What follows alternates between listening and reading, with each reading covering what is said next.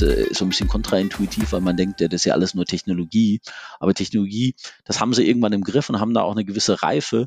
Aber die Transformation, da ist der Mensch eigentlich der entscheidende Faktor. Das Unternehmen Otto Bock ist ein weiterer sogenannter Hidden Champion im Digital Makers Podcast. Der Weltmarktführer für Orthopädie und Prothetik aus dem niedersächsischen Duderstadt schaut auf eine Unternehmenshistorie von nun über 100 Jahren zurück. Mein Name ist Jakub Slawinski und heute spreche ich mit Güngor Kara, dem Chief Digital Officer von Otto Bock, über die Bedeutung von Digitalisierung im Feld der Medizintechnik. Genauer schauen wir hinter die Kulissen von technischer Produktinnovation, aber natürlich auch Prozess- und Geschäftsmodellinnovation. Denn entlang der sogenannten Patient Journey, also begonnen beim Maßnehmen über die Herstellung und auch Nutzung von Prothesen, die übrigens für die PatientInnen natürlich höchst emotional ist, digitalisiert Ottobock an mehreren Stellen.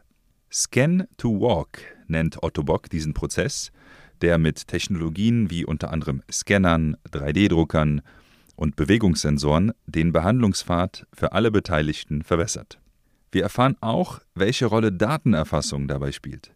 Denn diese ist nicht nur für die Prothesenanpassung, sondern insbesondere für den Nachweis eines sogenannten Rehabilitationsvorteils gegenüber den Krankenkassen wichtig. Wo geht also die Zukunft von Prothesen und Orthesen hin? Werden wir bald viel mehr Exoskelette im Alltag sehen? Ich bin ehrlicherweise beeindruckt von dem Innovationsgrad und natürlich auch dem Gesellschaftsbeitrag von Otto Bock aus dem Gespräch gegangen und wünsche nun viel Spaß beim Hören. Hallo Herr Kara und willkommen beim Digital Makers Podcast. Schön, dass Sie sich die Zeit genommen haben, heute mit mir über ein Thema zu sprechen, das nicht nur sehr emotional für die Betroffenen ist, sondern fairerweise natürlich auch über Digitalisierung und die Bedeutung für Otto Bock. Schön, dass Sie da sind. Vielen Dank, Herr Schlawitzki. Freue mich auch, hier zu sein und ähm, ja, Einblicke auch geben zu können ähm, an den ganzen Themen, an denen wir arbeiten und auch an ähm, den Zukunftstrend, die jetzt schon Realität sind. Genau, Herr Kara, wenn ich an Otto Bock denke, dann bevor ich an Digitalisierung denke, muss ich natürlich an ja, das Bild, das man von äh, Prothesen und Orthesen hat. Denn fairerweise reicht die Bandbreite, die man so kennt, von irgendwie einem äh, Plastikstumpf, den jemand am Arm hat, bis hin zu einer Hightech-Prothese äh, aus einem ganz besonderen Material, mit dem man schneller laufen kann als ein äh, Normalsterblicher, würde ich so behaupten. Deswegen wäre es super, bevor wir starten, über Digitalisierung bei Otto Bock zu sprechen, vielleicht einen ganz kurzen Exkurs. Wie funktionieren denn überhaupt Prothesen und Orthesen? Weil ich kann mir vorstellen, dass auch dort schon eine Menge Technologie und Produktinnovation enthalten ist. Mhm. Ja, ähm, grundsätzlich die Unterscheidung zwischen Orthesen und Prothesen ist ähm, bei Orthesen sind die ähm, Gliedmaßen ähm, noch vorhanden, aber äh, eingeschränkt äh, funktionsfähig. Ähm, und die Orthesen haben dann zum Beispiel eine unterstützende, eine heilend äh, therapierende Aufgabe. Und da ist es dann halt dann eher so, dass ähm, sie halt dann temporär getragen werden.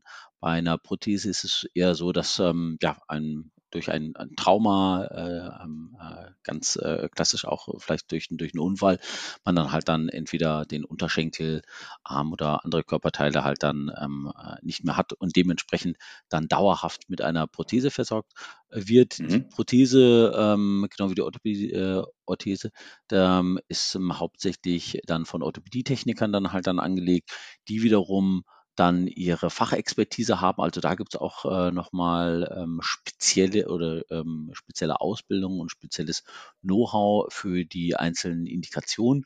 Und ähm, innerhalb dann von den Prothesen gibt es dann halt dann ähm, äh, die, ja, die klassischen, die man halt dann so vielleicht ähm, aus äh, aus der Vergangenheit Funk und Fernsehen dann halt dann so kennt.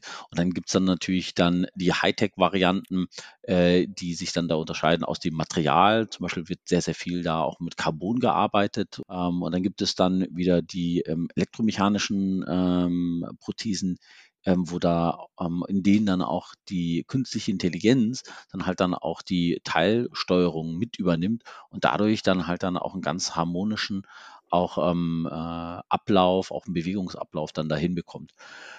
Und so teilt sich das dann an noch viel mehr kleinere so Untergruppen halt dann da auf. Das Schöne dann dabei ist, ähm, äh, man findet immer die richtigen Anwendungsfelder dann halt ähm, dann für den Patienten, weil jeder ist in seiner Anatomie und in seinem auch Mobilitätsbedürfnis immer ganz anders.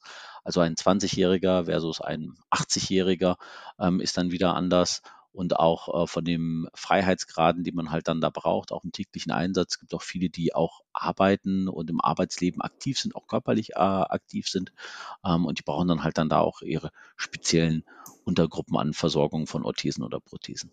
Ja, wo Sie das sagen, sprechen Sie es für mich genau an. Der große Unterschied zwischen reiner Produktinnovation, der ja gerade von Ihnen beschrieben an den Prothesen und Orthesen schon auch für den ich sag's mal, für das äh, laienhafte Auge von außen irgendwo wahrnehmbar ist. Aber ich kann mir vorstellen, dass digitale Transformation und Digitalisierung für Otto Bock nicht nur Produktinnovation bedeutet, sondern auch äh, Prozessinnovation und Geschäftsmodellinnovation. Ja, absolut. Ich glaube, das ist so ähm, etwas, das würde man jetzt so von außen äh, nicht gleich sehen, weil man sieht dann ein, ein herstellendes Unternehmen mhm. ähm, und Otto Bock ist mehr als ein Hersteller von, von Produkten. Wir haben äh, neben Orthesen und Prothesen auch ein ähm, Bereich Industrials. Ähm, da geht es um Exoskeletons, ähm, mit denen wir dann halt ähm, im äh, Geschäftsumfeld, also sprich äh, nicht im Privatgebrauch, sondern im ähm, äh, Umfeld, zum Beispiel in Lagerräumen, äh, Lagerhallen, in ähm, Bereichen des Automobil- oder Luft- und Raumfahrtindustrie dann halt dann auch über Kopfarbeiten dann halt dann da ermöglichen. Und so haben wir dann über die Jahre hinweg auch die Produktpalette dann weiterentwickelt. Plus wir haben dann halt dann auch ähm, äh, in den USA auch eigene Sanitätshäuser, ähm, in Europa auch, wo wir halt dann nah am Patienten dran sind. Und dann, das ist über knapp über 102 Jahre ähm, äh, hat sich das erarbeitet und ähm, die Frage, die man sich dann auch bei Otto Bock vor äh, etlichen Jahren gestellt hat, ist es so, reicht es aus, dann halt dann wirklich auf Produktebene inkrementell äh, zu innovieren? Oder ist die äh, Summe aus ähm, 1 plus 1 ähm, auch äh, 3, wenn wir das smart miteinander verbinden?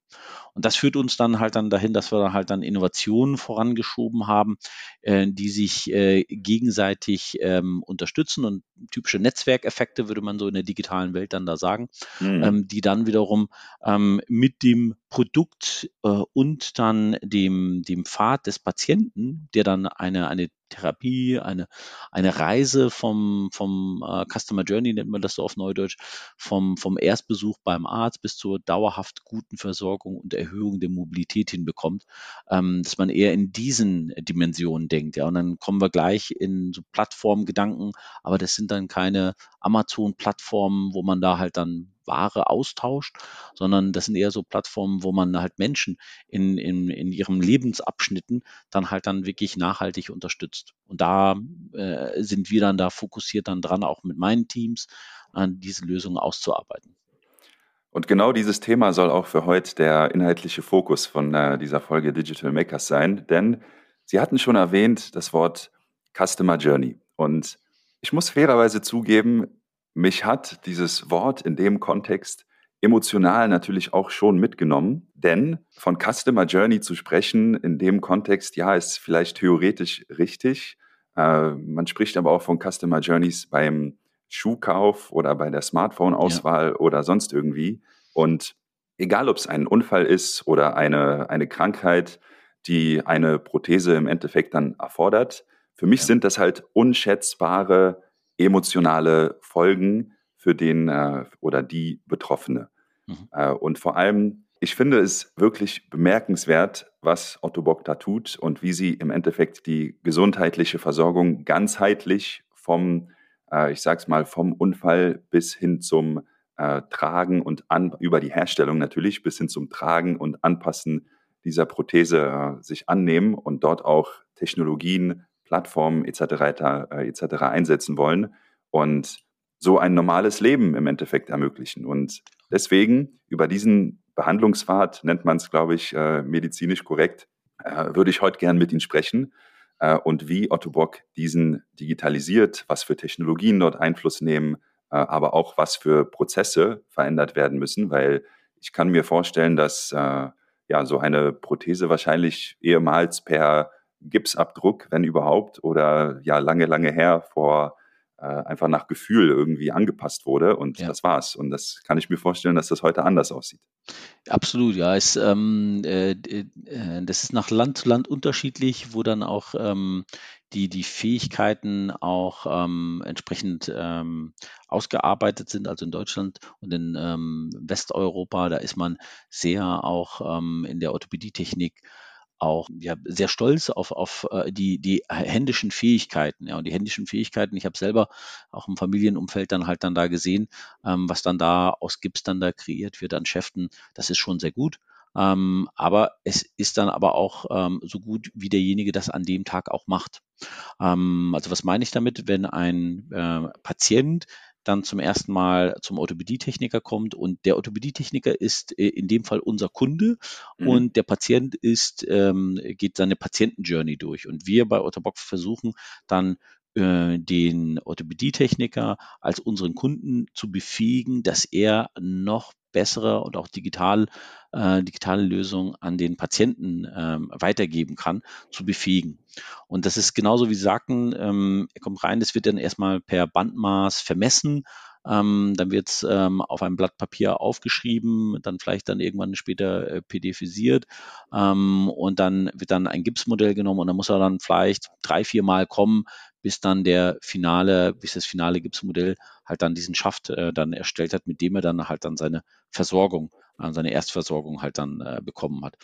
Und ähm, heutzutage, ähm, man kann es so machen, ähm, äh, was wir dann halt dann aber gesehen haben, unsere Kunden, das sind die Orthopädietechniker, ähm, die brauchen eigentlich Unterstützung, dass sie dann selber auf eine Plattform zugreifen, auf der man dann halt dann mit einem Hochleistungsscanner, also mhm. mit einem Handscanner, ähm, da halt dann tatsächlich äh, die äh, Körperform aufnimmt und das dann äh, digital automatisch übertragen wird in ein Softwareprogramm, wo dann halt dann äh, eine KI das dann direkt überträgt in eine Designvorlage und auch in einen anatomischen Zwilling. Also das heißt, dann gibt es ein anatomisches Echtbild im Hintergrund aus von dem Patienten und auf dem wird dann die zukünftige Orthese ähm, drauf projiziert. Und der Orthopädietechniker kann dann an seinem Laptop am Bildschirm zusammen mit dem Patienten da halt dann auch noch am einzelnen Linien dann noch verändern. Und zum Beispiel, um den Tragekomfort dann noch äh, zu verbessern, wenn er weiß, wofür die Orthese auch verwendet wird. Und ähm, wenn das getan ist, das dauert auch nur ein paar Minuten, geht es dann als digitale ähm, äh, Bilddatei an äh, den 3D-Drucker bei uns in der Zentralfertigung und wird dort für den patientenspezifisch erstellt. Und dadurch äh, gibt es nur noch einen zweiten Termin, ähm, bei dem dann halt dann die Anprobe ähm, äh, dann durchgeführt wird ähm, und ähm, dann war es das. Ja, und diese zwei Schritte sind wesentlich weniger als die vier, fünf anderen ähm, wo man dann halt dann auch wesentlich Zeit, mehr Zeit investieren musste in Gips anlegen, trocknen lassen, abnehmen etc. Und der weitere große Vorteil ist, wir haben alleine nur in dieser Kette und die Kette geht bei uns noch länger, alleine nur in dieser Kette haben wir dann halt dann auch dann dem, dem Orthopädietechniker die Möglichkeit zu geben, dass er den Erstscan an dem Tag, das hat er digital dann archiviert. Das heißt, er kann in den nächsten Jahren das wieder vergleichen. Hat sich der Stumpf zum Beispiel verändert? Ähm, hat sich der Durchmesser äh, verändert? Ähm, da gibt es auch starke Schwankungen über die Zeit.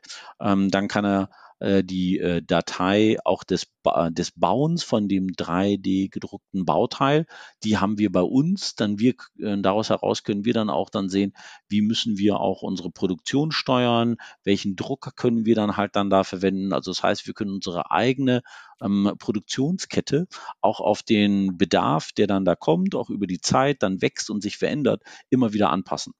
Und das dritte ist dann halt dann wirklich dieses Fitting dann durchzuführen und das auch dann digital das abzulegen, so dass man auch ähm, sofort ähm, dann sehen kann, wie gut war das, was aus dem Scan und dann aus dem Modellieren und 3D-Drucker gekommene Produkt dann tatsächlich in hinsichtlich auch äh, der, ähm, äh, der Mobilität dann für den Patienten. Hat ihm das dann entsprechend dann äh, geholfen und oder nicht? Und da können wir dann halt dann auch einen, wie nennt es bei uns so, Closed Loop fahren, mhm. indem wir halt dann äh, auch äh, über die Jahre immer wieder Verbesserungen. Also das heißt, wir können dann unsere eigenen Abläufe und Verbesserungen noch weiter optimieren, um dann noch bessere Lösungen auch für Patienten und Orthopädietechniker dann zu liefern.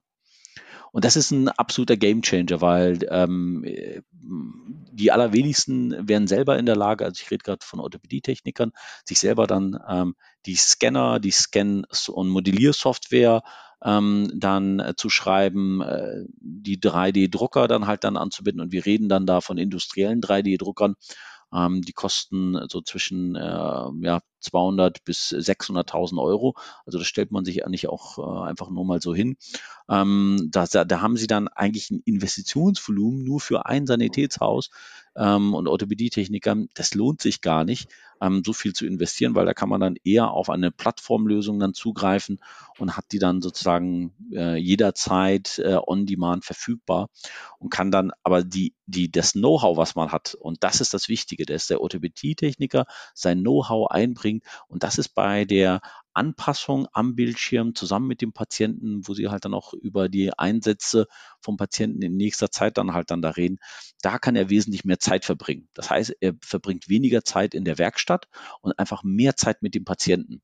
Und das ist für uns auch ein großer Teil der digitalen Transformation. Es ist nicht nur das Ablösen von digitalen Prozessen versus analogen, es mhm. ist auch die Erhöhung von wertvoller Zeit, also Value Time, ähm, dann zwischen dem Orthopädietechniker und dem Patienten. Phänomenal. Also allergrößten Respekt für ja, allein, das, allein das wirklich bildliche Beschreiben von Erfassung bis hin zu Fertigung und dann auch Nutzung einer solchen Prothese. Aber viel wichtiger, viel wichtiger noch der Entlastung des Patienten erstens und äh, natürlich auch des, ja, dass man den Handwerker sich fokussieren lässt auf das, was er wirklich gut kann und gut macht. Ja? Wo, wo, kam denn, wo kam denn dieser Impuls her, dass Otto Bock äh, diese ganzen Kompetenzen oder den ganzen Behandlungspfad digital abbilden will? Mhm. Ja, das ist eine ganz spannende Frage, äh, weil äh, da menschelt es dann halt dann wie auch, auch bei uns äh, ganz normal, weil wir haben dann auch in dem Verbund, ähm, ich hatte ja ganz am Anfang gesagt, wir haben ja ähm, unterschiedliche Sparten, also von Exoskeletons bis Prothesen ist bei uns ganz, ganz groß, aber auch Sanitätshäuser. Ähm, und da gibt es dann halt immer wieder ähm, äh, Menschen, die wollen die Extrameile gehen, ja, und die, die gehen die Extrameile nicht, ähm, um andere zu beeindrucken, weil sie halt dann intrinsisch motiviert sind. Und so haben wir zum Beispiel ähm, zwei Sanitätshäuser, eins äh, in Süddeutschland, äh, Firma Polich in äh, Traunstein und äh, Chablot in der Nähe von Grenoble, die dann halt dann schon früh damit auch rumexperimentiert haben äh, mit solchen Lösungen und Teile der Lösung ähm, bei sich schon ähm, implementiert haben. Aber Teile der Lösung bringen nicht das, das gesamte Ergebnis. Und so, dass wir dann halt dann ähm, auch, äh, die, auch die innovativen Kollegen auch aus unserem ähm, Hauptsitz in Duderstadt, das ist in Südniedersachsen, halt dann mit denen verbunden haben. Und so ist dann halt dann auch Innovation erschaffen. Ja, das Unternehmen selber ähm, ist ja, ähm, was ähm, Innovation in den Hauptfeldern geht, sehr, sehr gut.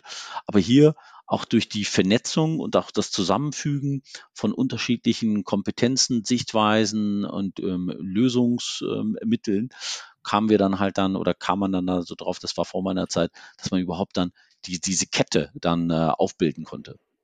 Mhm. Und welche Kompetenzen konkret musste Otto Bock dafür aufbauen? Also ich kann mir vorstellen, dass natürlich ein massiv höheres Aufkommen an äh, allen Tech-Kompetenzen äh, erfordert. Wie ist Otto Bock das angegangen? Ja, das waren äh, zwei Lösungen oder zwei Pfade. Ähm, äh, einmal haben wir gesehen, äh, dass wir ja mh, dieses typische Innovators-Dilemma, wenn man in seinem Feld sehr, sehr gut ist, ähm, dann, dann bleibt man auch in dem Feld dann da bestehen. Und ähm, das hindert aber auch zusätzliche Innovationen. Ja. Und so ähm, haben wir vor circa dreieinhalb Jahren auch die digitalen Startups gegründet. Das sind so, ähm, äh, sag mal, abteilungsübergreifende Zusammenschlüsse von Experten, ähm, die ähm, die Themen äh, angegangen sind und das äh, rausgeschält aus dem Tagesablauf. Und dadurch, dass man da halt dann diesen, diesen Freiheitsgrad geschaffen hat, konnten dann diese Innovationen auch wirklich fokussiert vorangetrieben werden.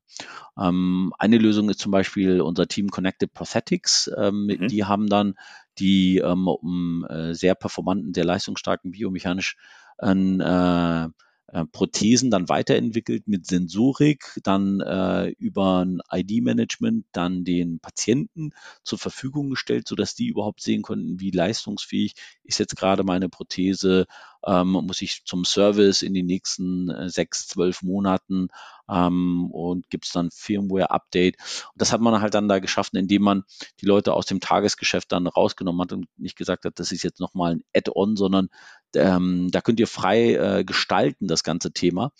Ähm, und das waren Unternehmensentscheidungen, ähm, die, ähm, die wirklich auch äh, für uns dann richtungsweisend war, weil so hatten wir dann halt dann im Unternehmen noch ein, die Möglichkeit, diese Startups zu setzen. Das zweite, was das dann mit befeuert hat, ähm, war, dass ähm, man gesehen hat, die Startups an sich sind gut, aber die sind äh, zu stark eigentlich ähm, aus der eigenen Mannschaft besetzt worden. Ähm, und so, dass ich dann sukzessive auch weitere echte zusätzliche Digitalkompetenz mit reingebracht habe.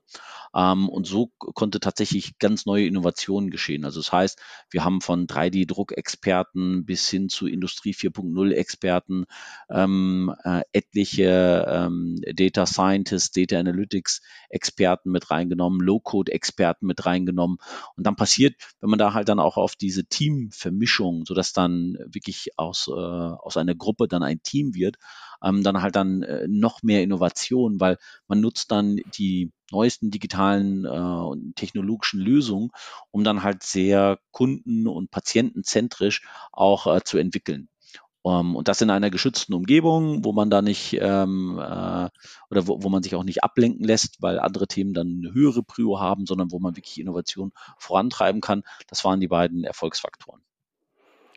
Das klingt genial, weil ich muss mich gerade zurückerinnern an die allererste Folge Digital Makers. Da haben wir mhm. mit äh, Philipp Depureux gesprochen, ah, einem ja. der, äh, kennen Sie wahrscheinlich, jemand, der sehr viel Erfahrung äh, in digitaler Transformation, vor allem bei Mittelstandsunternehmen hat mhm. und der, ich muss schon sagen, predigt fast genau das, einzelne Teams dediziert wirklich frei laufen zu lassen, separieren von der Kernorganisation, äh, wenn möglich sogar geografisch separieren, dass diese sich wirklich auf ein Thema konzentrieren können, aber dort diese Teams auch zu, äh, zu durchmischen und auch mit ganz anderen äh, Incentives und KPIs auszustatten als die Kernorganisation, äh, um dann erst, nachdem diese was entwickeln, es zurück in die Kernorganisation zu bringen. Also da ja, Philipp würde wahrscheinlich sagen, alles richtig gemacht. Ja.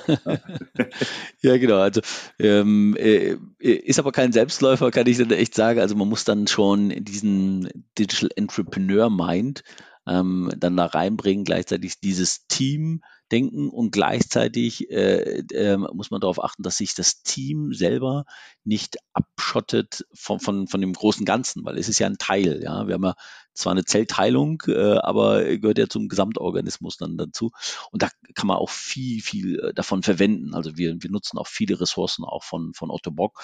Ähm, und äh, nachdem wir das dann sauber aufgesetzt haben, ist es dann wirklich ähm, up and running. Also das ist wie so ein Schwungrad. Da muss man einmal dran drehen, ja, dass wir so einen Energieimpuls reinstecken.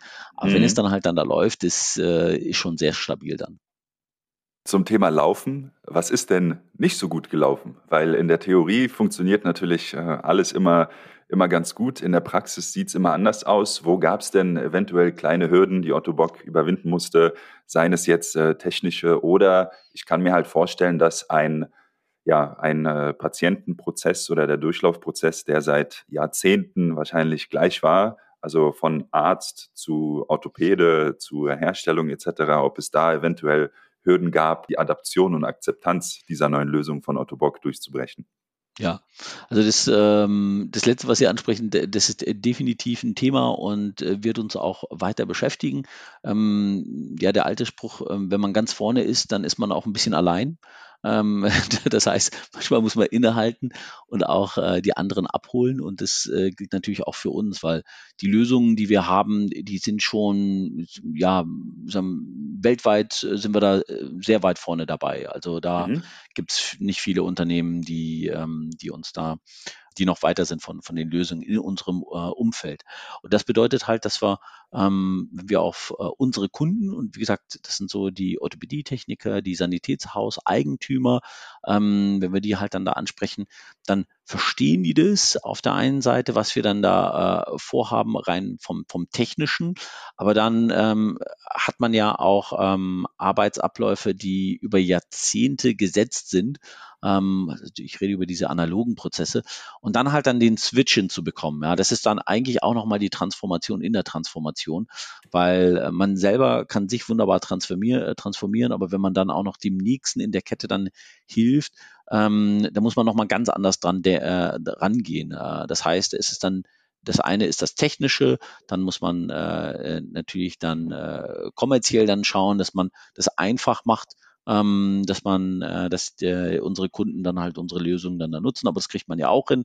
Und das Dritte und das Entscheidende ist es dann tatsächlich ähm, bei den Nutzern, die selber eigentlich so ihre über Jahrzehnte konditionierten Abläufe, dass man die dann ersetzt durch, durch neue und äh, dass die dann auch die, diese Zeit dann nutzen, die sie dann zur Verfügung haben, tatsächlich, um sie in den Patienten zu investieren. Mhm. Und das ist so die ähm, Herausforderung. Ich glaube, das wird uns äh, noch begleiten, weil wir immer wieder weitere neue digitale, innovative Produkte dann da rausbringen.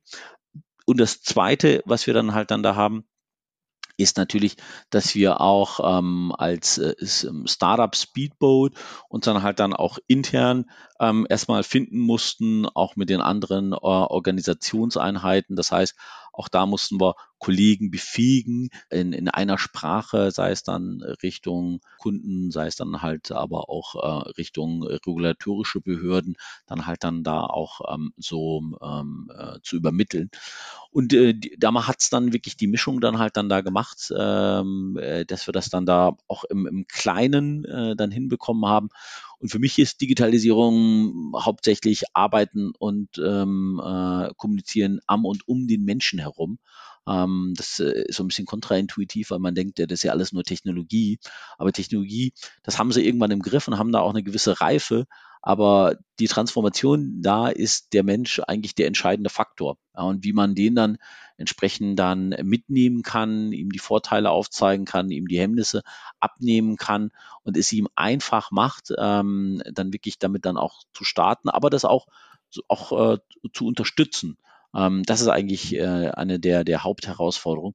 Und da hatten wir auch dann Erlebnisse von gut bis schlecht, ähm, wo wir dann auch selber Lehrgeld bezahlt haben, weil wir ähm, auch zu technisch gedacht haben, weil wir auch äh, in dem einen oder anderen Punkt auch ähm, ambitionierter waren als, ähm, als die Reife und das Verständnis der Lösung am Markt. Aber ähm, das beste und ehrlichste Feedback ist immer das Kundenfeedback. Also da äh, wird jeder eingenordet und ähm, da sind wir auch äh, sehr nah und sehr sensibel an dem, was dann da auch an Feedback kommt. Das Kundenfeedback ist ja häufig das, was zählt. Wobei einige Innovatoren wie äh, Henry Ford haben ja auf das Kundenfeedback irgendwie nicht so viel gelegt. äh, die, da gibt es, glaube ich, diesen Satz, äh, wenn man den Kunden gefragt hätte, was er, was er denn braucht, der hätte ein schnelleres Pferd gewollt statt ein Auto. Aber mit verdammt vielen Punkten, und das muss ich jetzt sagen, die Sie im letzten, äh, im letzten Absatz erwähnt haben, kann ich aus, den, äh, aus meiner Vergangenheit im Venture Building absolut Verbindung zu aufnehmen. Denn Digitalisierung ist tatsächlich in den meisten Fällen gar keine wirklich technische Herausforderung. Denn vieles, was man an Prozessen oder Geschäftsmodellen innoviert, äh, ist jetzt fairerweise kein Deep Tech, das es da erfordert, sondern eher ein, eine organisationelle Änderung und vor allem eine Veränderung im Ablauf oder in dem Fall Behandlungspfad. Äh, und das sehen mein äh, Co-Moderator und ich auch irgendwie täglich, denn wir, wir befassen uns ja beruflich mit, mit Smartphones und verändern den Beschaffungsprozess für Unternehmen vom, also weg vom Kauf oder Leasing hin zum Nutzen as a Service. Und da erleben wir genau dasselbe, also Jahre, jahrelang, ich will gar nicht das Wort verkrustete, sondern einfach bekannte Wege zu nutzen, die es da zu durchbrechen geht mit einer Lösung, die besser ist für alle Beteiligten, also jetzt natürlich für den Nutzer, äh, aber auch für die Umwelt und Co. Für Otto Bock sehe ich aber noch eine, ja, einen zusätzlichen Aspekt, der von Bedeutung ist, nämlich das Bezahlen der Prothesen. Denn äh, wie wir wissen, bezahlen das wahrscheinlich dann die, äh, die Krankenkassen. So stelle ich mir das vor. Und ich weiß aus dem Bereich äh, Value-Based Care, dass es immer, immer darum geht, eine Art äh, Rehabilitationsvorteil, also ein Vorteil durch Nutzen einer besseren Prothese, dass man im Endeffekt ein ja, besseres Leben führt oder besser gehen kann oder seltener zum Arzt muss oder KPIs, die es da gibt. Und ich kann mir vorstellen, Sie haben erwähnt, dass gerade bei der Nutzung von den Prothesen und Orthesen auch Daten gesammelt werden.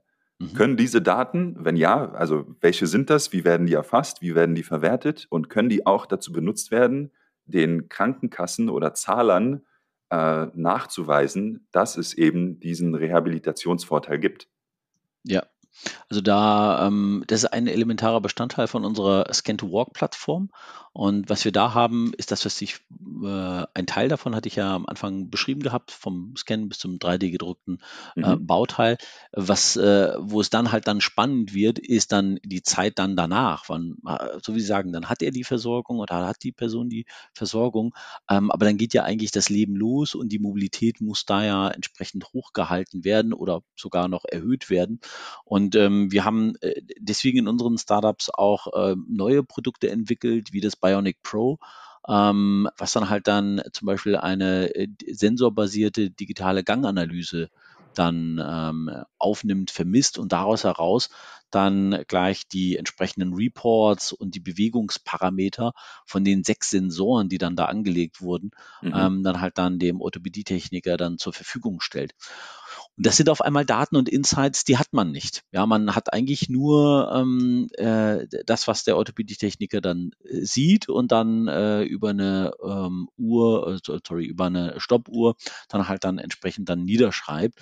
Ähm, und ähm, mit solchen Lösungen sind auch wir als Ottobock in ein, äh, in ein neues Feld gegangen, wo wir diese biomechanischen Ganganalysen dann ähm, äh, sensorbasiert dann erstellen zur Verfügung und auch mit ähm, ja, lernender KI dann halt ähm, auch entsprechend deren Deutung ähm, äh, optimieren, also anbieten und daraus dann selber dann im Hintergrund auch optimieren können.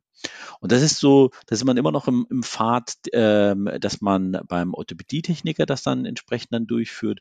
Und danach, der nächste Schritt ist eigentlich, dass man halt dann ähm, Trainings- und Rehabilitationsmaßnahmen dann eigenständig dann zu Hause dann durchführen kann. Und mhm. diese Ergebnisse, die dann dort erzielt werden, die wiederum fließen dann halt dann ein ähm, in äh, ein zweites Assessment von äh, Bionic Pro, aus dem man halt dann zum Beispiel dann sieht, was hat sich denn jetzt in den letzten sechs Wochen verbessert. Also waren das jetzt tatsächlich auch die richtigen Maßnahmen und dann hat man das ein eindeutig ähm, auch ähm, aus dem aus dem Assessment, aus dem Zweitassessment halt dann äh, entsprechend ähm, äh, vorbereitet dann äh, über das Tool. Also das heißt, wir vermischen da einmal ein Sensor-Hardware-Tool mit einem Erfassungstool, also einer Software, ähm, äh, zusammen mit einem mit einer AI, die dann diese Reports und auch die ähm, Dateninterpretation generiert. Und für mich ist das immer so der, der, der das äh, magische äh, Triangle, das magische Dreieck, immer Hardware, Software und AI. Ja, und innerhalb von diesem Dreieck bewegen sich dann äh, ein Großteil unserer Innovationen. Und äh, Bionic Pro ist jetzt ähm, ein recht, äh, recht gutes Beispiel, mit dem Sie dann nicht nur ein Assessment durchführen können, sondern Sie können dann halt dann mehrere unterschiedliche Assessments durchführen. Das heißt, das Tool selber, die Lösung selber ist in sich schon äh, eine eigene Plattform. Ist wiederum aber Teil von der größeren Scan-to-Walk-Plattform. Inwieweit hilft es denn den äh, Betroffenen bei den Krankenkassen konkret Vorteile zu erlangen? Weil ich, ich frage jetzt einfach nur als Mensch, egal ob es mal eine, eine, Physiotherapie ist bei Rückenschmerzen und Co., die Krankenkassen sind manchmal ja sehr diskussionsfreundlich und ich kann mir auch vorstellen, dass so Prothesen äh, mehr kosten als äh, drei physiotherapeutische Behandlungen.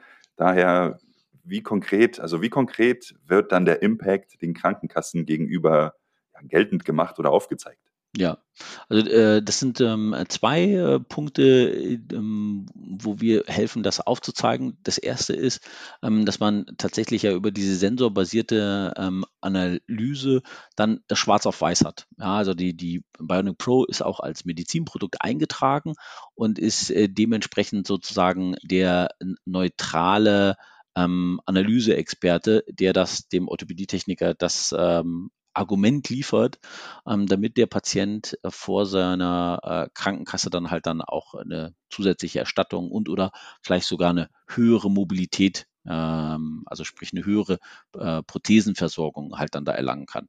Das ist das eine. Das zweite ist, dass wir über die Zeit äh, helfen können ähm, über äh, unsere Lösung, ähm, dass der Patient ähm, im Zusammenspiel mit dem Orthopädietechniker ähm, auch äh, seine Mobilität erhöht. Das heißt, das passiert mhm. nicht in sechs Wochen, sondern äh, das passiert in, äh, in mehreren Monaten, vielleicht in ein, zwei Jahren, je nach ähm, äh, körperlichem Zustand und Alter. Ähm, aber da äh, kann man dann, wenn man seine Mobilität erhöht, kriegt man dann zwangsläufig oder hat man Anrecht auf, auch auf eine höhere Versorgung. Und das ist ganz, ganz besonders spannend, weil ähm, man dann ähm, auch ein Stückchen mehr Lebensfreiheit dadurch gewinnt. Und eine Prothese, die mir hilft, also die mir nicht nur hilft, äh, die Treppe runterzugehen, sondern eine Prothese, die mir hilft, dann auch mal äh, in den Bergen äh, dann äh, zu wandern, ähm, oder leichtes Bergsteigen dann halt dann durchzuführen, das ist eine ganz andere Form von Möglichkeiten, die ich habe. Und äh, dazu braucht man dann halt dann aber äh, diese Evidenz, man braucht die datenbasiert, ähm, das muss dann äh, auch etwas sein, ähm, was eineindeutig ist. Und in diese Richtung arbeiten wir dann da auch äh, hin. Ähm, und ähm, wie gesagt, bei Bionic Pro ist es, ähm, ist es das Assessment. Dann äh, ähm, bei den anderen Lösungen ist es dann ähm, so, dass wir dann auch da die abgespeicherten Daten, die sind ja nicht zugänglich für uns, sondern die sind ja Eigentum auch äh, vom Patienten und dem Orthopädietechniker. Und mhm. die können das dann wiederum verwenden, um dann eine höhere Mobilitätsversorgung äh, dann zu beantragen. Ja, unbedingt. Der Umgang mit äh, Gesundheits- und Patientendaten ist ja insbesondere in Deutschland extrem stark reglementiert, was auch ja. gut so ist. Ja, absolut. Herr Kara, was, was soll ich sagen? Also ich bin auf mehreren Ebenen von Ihrem Tun und von dem Tun von Otto Bock wirklich begeistert. Also nicht nur aus menschlicher und medizinischer Sicht, sondern auch auf dem, mit dem Umgang mit Digitalisierung und wie die Praxis äh, bei Otto Bock aussieht. Sie hatten schon erwähnt, äh, Scan to Walk. Äh, da gibt es auch, soweit ich weiß, hier in Berlin äh, am Standort äh, in der alten Bötzow Brauerei, wo Otto Bock hier sitzt, eine Art Testpfad mit verschiedenen Untergründen, auf denen dann die äh, Prothesen auch getestet werden und angepasst werden können. Äh, ich freue mich sehr, auch gleich persönlich dort, äh, dort vorbeizufahren und das mit eigenen Augen zu sehen, was dort passiert. So, wie gerade im Podcast besprochen, bin ich hier direkt bei Otto Bock äh, am Gelände von Bötzow Berlin, einer ehemaligen Brauerei. Otto Bock hat hier unter anderem sein Digitallabor und im Bereich Scan to Walk habe ich jetzt die zwei Experten hier, nämlich einmal äh, Uli Meyer, Orthopädie-Technikermeister und im Digitalteam und Jens Ludwigs, auch Product Owner im Digitalteam.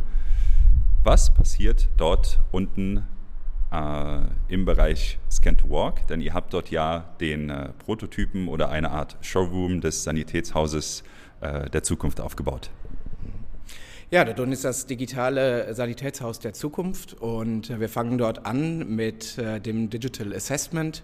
Der Patient kommt rein und ähm, es wird mehr oder weniger seine Verschreibung gescannt. Da wissen wir natürlich genau, wen wir vor uns haben, welche Indikation dort herrscht, welches Alter und er kann sich dann mit dem iPad im ähm, Warteraum gemütlich machen, wird dort mit der Musik seiner Wahl berieselt, äh, bekommt eine äh, schöne Snoozling äh, Lightshow geboten und kann sich über das iPad auch auf einem großen Bildschirm Patientenstories, die zu seinem Krankheitsbild und zu seinem Alter passen, anschauen und sich so darüber informieren, wie die weiteren Behandlungsschritte sind und natürlich auch, was für Behandlungserfolge dort zu erwarten sind. Uh, Uli, du kannst als äh, Orthopädie-Techniker wahrscheinlich auch sagen, in welchem Bereich oder was für Vorteile der Patient entlang seines kompletten Behandlungspfades äh, dort unten erlebt. Was für, was für technische Elemente gibt es, aber auch was für Behandlungselemente könnt ihr da abbilden? Ja, die Technologie, die wir unten äh, im digitalen Bereich oder überhaupt im digitalen Bereich nutzen, sind äh, doch weg vom Gipsabdruck hin zum Scannen, von der händischen Bearbeitung des Abdrucks an der Werkbank zur Bearbeitung in einer speziellen Software, die wir entwickelt haben. Und äh, die Ergebnisse sind wirklich so, dass Patienten, die wir schon lange versorgen, sagen, dass äh, die Schäfte, die wir dank dieser Technologie herstellen, eine deutlich höhere Qualität an Passform und an äh, Praktikabilität haben. Die Anproben sind verkürzt äh, bei einer höheren Qualität. Und äh, das gilt jetzt, äh, mehr Patienten noch zugänglich zu machen. Durch das Outsourcen von Fertigungsschritten in eine zentrale Fertigung habe ich als Techniker mehr Zeit, mich in meiner Kernqualifikation um die Patienten zu kümmern. Äh, ich muss weniger an der Werkbank sein und äh, insofern zahlt sich das auch für mich aus. Jens Uli, äh, alles, was wir gerade besprochen haben mit Herrn Kara im Studio, sehe ich hier unten in der Praxis. Vielen Dank hier aus dem Showroom und es geht zurück ins Studio.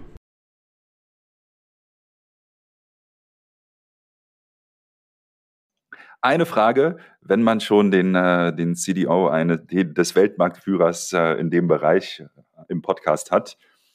Welche Themen aus dem Bereich Digitalisierung im Prothesen- und Orthopädiebereich äh, erwarten uns denn in Zukunft? Gibt es Exoskelette an, an jeder Ecke, die uns beim Kistenschleppen helfen oder was passiert da in den nächsten Jahren? Ja, ähm, ja gute Frage. Äh, und ich muss natürlich dann darauf achten, dass ich keine Betriebsgeheimnisse dann jetzt ausplaudere. Deswegen, Herr Schlawinski, da äh, sehen Sie bis nach, wenn ich es ein bisschen allgemeiner dann da halte und äh, da kann jeder sich seinen Teil dann halt dann da denken. Ähm, also ich glaube grundsätzlich, wir haben halt dann die, die, die Megatrends und das ist ähm, unendliche äh, Cloud Computing ähm, äh, Speicher plus äh, da halt dann ähm, weiter steigende Computational Power, also Computerrechenpower. So und das alles, ähm, da, der Sweet Spot dafür ist eigentlich äh, KI. Ja, also alles, was man an Daten erfassen kann, wo man Innovation dann hintreiben kann, ist das eine. Und das dann sensorbasiert äh, dann äh, zu äh, betreuen, betrachten, verknüpfen. Ähm, ich glaube, da werden wir am Ende dieses Jahrzehnts ganz woanders stehen. Also nicht nur Autobox, sondern auch die äh, gesamte äh, Industrie im, Bereich auch Medizin, Medizintechnik als jetzt. Ähm, da sind wir gerade mal am Anfang. Ja, und das wird alles günstiger, besser. Plus dann äh, auch Batterien, äh, die dann auch eine höhere Leistungs- und Unterstützungsfähigkeit dann da haben. Ähm, das wird auch nochmal ein ähm, äh, Durchbruch äh, in diesem Jahrzehnt dann geben. Da bin ich felsenfest davon überzeugt. Da haben wir auch im letzten Jahr schon, schon äh, Sprünge gesehen, die sonst so auch äh, von der Herstellung, Herstellungskosten, Kapazitäten, also auch äh, ähm, Bandbreite dann und Haltbarkeit dann äh, von solchen Lösungen, das war vorher nicht vorstellbar. Und das ähm, bringt mich dann halt dann eigentlich auf den nächsten Punkt. Ich glaube, äh, technologisch wird viel passieren. Es werden aber die Unternehmen ganz besonders dann davon profitieren, die dann äh, einen Teil ihrer DNA dann sozusagen offen äh, gestalten, genau um diese Lösung anzunehmen, aufzunehmen und sie zielgerichtet mit ihrem Wissen um Patienten und Nutzern anzuwenden. Ich glaube, das ist eines der Schlüsselkriterien, die man braucht, um, wie gesagt, dieses Spinning Wheel dann halt dann weiter drehen zu können. Ähm, deswegen sind wir auch äh, immer mit einem äh, Auge offen in neue Technologien und ähm, setzen auch das Team auch immer wieder unterschiedlich dann äh, oder versetzen es immer wieder mit neuen unterschiedlichen Kompetenzen, damit wir das dann halt dann bei uns dann da reinholen. Ähm, und da wird es, ähm, denke ich mal, auch im, im, Bereich auch der Bildverarbeitung, Bildanalyse ähm, und das iPhone mit seinem LIDAR-Sensor ist ja auch äh, mhm. das iPhone 12 äh, und das iPad Pro, das neueste, die sind auch sehr, sehr gut ausgestattet. Also alles rund um Sensoren. Äh, ich glaube, neue Materialien, auch im 3D-Druckbereich ist ein spannendes Feld. Ansonsten KI ist ähm, etwas, äh, ist nicht mehr aufzuhalten, muss man aber auch keine Angst haben, wenn man das selber aktiv äh, in die richtige Richtung nutzt. Ähm, wenn man alles ähm, den Großen äh, überlässt, äh, dann ähm, kommt man natürlich dann auch so eine gewisse Abhängigkeit, die wir ja auch im Bereich E-Commerce und ähm, Smartphones und so sehen. Also ich glaube, es ähm, gibt extrem viele Spielmöglichkeiten ähm, wo man da halt dann, an denen man äh, gemeinsam auch äh, mit europäischen Unternehmen noch viel Freude haben kann, wenn man sie wirklich aktiv nach vorne bespielt. Also ich sehe auch im Bereich Smartphones kennen Sie sich bestens aus. Äh, ich würde das einfach so zusammenfassen und Ihr Framework dafür nehmen, Fortschritte in Hardware, Software und Nutzer bzw. Anwendungen. Äh, das ist das, was Sie gerade für mich beschrieben haben. Herr Kara, ich danke Ihnen an der Stelle wirklich vielmals für den offenen und äh, ja auch nahbaren Einblick in ein Themenfeld, in das man als, ich sag mal, gesunder Mensch häufig nicht den Einblick hat. Deswegen allergrößten Respekt für das, was Otto Bock tut, wie es ist, es tut und für alle Zuhörer, die sich äh, bildlich noch besser vorstellen möchten, wie das Ganze in der Praxis aussieht, verlinke ich natürlich die Innovations-Landingpage äh, von Otto Bock hier in den Shownotes dieses Podcasts. Da gibt es dann zu den genannten Technologien auch äh, Bilder und Erklärungen noch. Vielen Dank, dass Sie da waren. Vielen Dank, dass Sie Ihre Insights geteilt haben. Wir nehmen mit Sicherheit einiges mit und ich wünsche Ihnen äh, alles Gute für die Zukunft in einem so spannenden und für die Gesellschaft wichtigen Feld. Super, ganz vielen äh, oder ganz herzlichen Dank auch an Sie, Herr Schlawinski. Tolle Fragen. Also Sie haben alles aus mir rausgekitzelt, äh, fand ich gut. Und ähm, ja, freue mich äh, auch, äh, dass ähm, Sie dann bei uns auf Bötzo in Berlin dann sich das auch mal wirklich mal in äh, Real Life anschauen können, was wir da alles äh, da halt dann sagen und machen. Vielen Dank. Unbedingt. Auf Wiederhören. Wiederhören.